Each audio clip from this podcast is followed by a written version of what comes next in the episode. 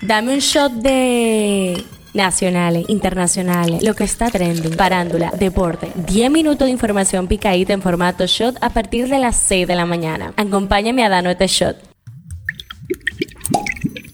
Buen día, feliz martes 14 de noviembre, soy Gabriela de la OI. Esto es el Shot Diario, el tema que está caliente aquí. La Dirección General de Contrataciones Públicas determinó que hubo irregularidades graves en la licitación del Instituto Tránsito y Transporte Terrestre para la mejora del Centro de Control de Tráfico y la red semafórica del Gran Santo Domingo y remitió el caso al Ministerio Público. En una rueda de prensa, el director de Contrataciones Públicas, Carlos Pimentel, anunció la decisión de remitir el caso al Ministerio Público luego de haber suspendido temporalmente el contrato y analizado dos denuncias contra la licitación. El tema que está caliente allá. El Servicio Secreto estadounidense confirmó este lunes que tres individuos atacaron la noche del domingo un vehículo gubernamental desocupado que, según informaciones publicadas por los medios, es el que utiliza Naomi Biden, la nieta del presidente Joe Biden. A través de un comunicado firmado por Anthony Guglielmi, jefe de prensa de la agencia federal perteneciente al Departamento de Seguridad Nacional, el Servicio Secreto informó en que anoche, en torno a las 11:58, en el vecindario de Georgetown de la capital Washington, D.C., agentes sorprendieron a tres individuos rompiendo una ventana de un vehículo gubernamental estacionado y desocupado. Eso es lo que está trending. Este lunes el director general de la Policía Nacional Eduardo Alberto Ten mostró más de 30.000 armas blancas que fueron incautadas durante operativos realizados en los últimos seis meses. La suerte está echada. Los candidatos a la presidencia de Argentina, el oficialista Sergio Massa y el libertario Javier Milei, midieron sus fuerzas este domingo en un debate plagado de duros cruces, pidieron el voto y se citaron para la segunda vuelta electoral que tendrá lugar el 19 de noviembre. Pedro Vinicio Padovani Páez, George Brinkmeyer, José Ángel Gómez Canaán y Julio César Martínez La Antigua son las cuatro personas mencionadas hoy por el director de la Dirección General de Compras y Contrataciones, Carlos Pimentel, al revelar los hallazgos del proceso de investigación de dos de las denuncias presentadas contra la licitación del Instituto Nacional de Tránsito y Transporte Terrestre. El presidente de la República, Luis Abinader, manifestó este lunes que en su gobierno las instituciones funcionan al responder sendas preguntas de periodistas sobre el proceso de anulación del contrato del Intran para la instalación de semáforos inteligentes dispuesto por la Dirección General de Contrataciones Públicas. Señores, en este gobierno las instituciones funcionan y cuando hay una situación se actúa, dijo el jefe de Estado en la semanal con la prensa. El alcalde de Santiago de los Caballeros, Abel Martínez, denunció que agentes de la Policía Nacional detuvieron a personal de patrullas municipales y equipos del Ayuntamiento de Santiago mientras realizaban labores de desmonte de publicidad no permitida, hecho definido por el edil como un secuestro. En las efemérides.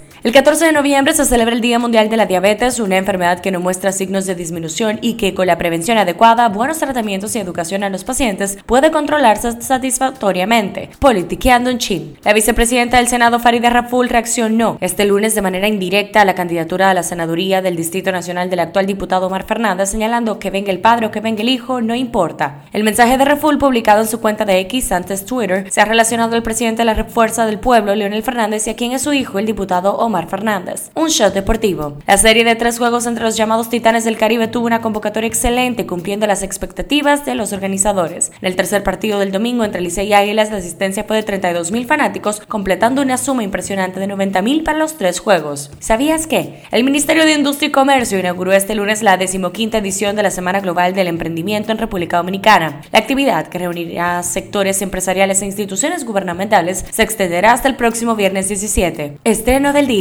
Denzel Washington protagonizará y producirá un filme dirigido por Antoine Fuqua, basado en la historia del guerrero cartaginés Aníbal anunció este lunes Netflix. Este shot llega a ustedes gracias a Harina Mazorca. Esto ha sido todo por el día de hoy. Recuerden seguirnos en nuestras redes arroba Media para más actualizaciones durante el día. Nos vemos cuando nos escuchemos.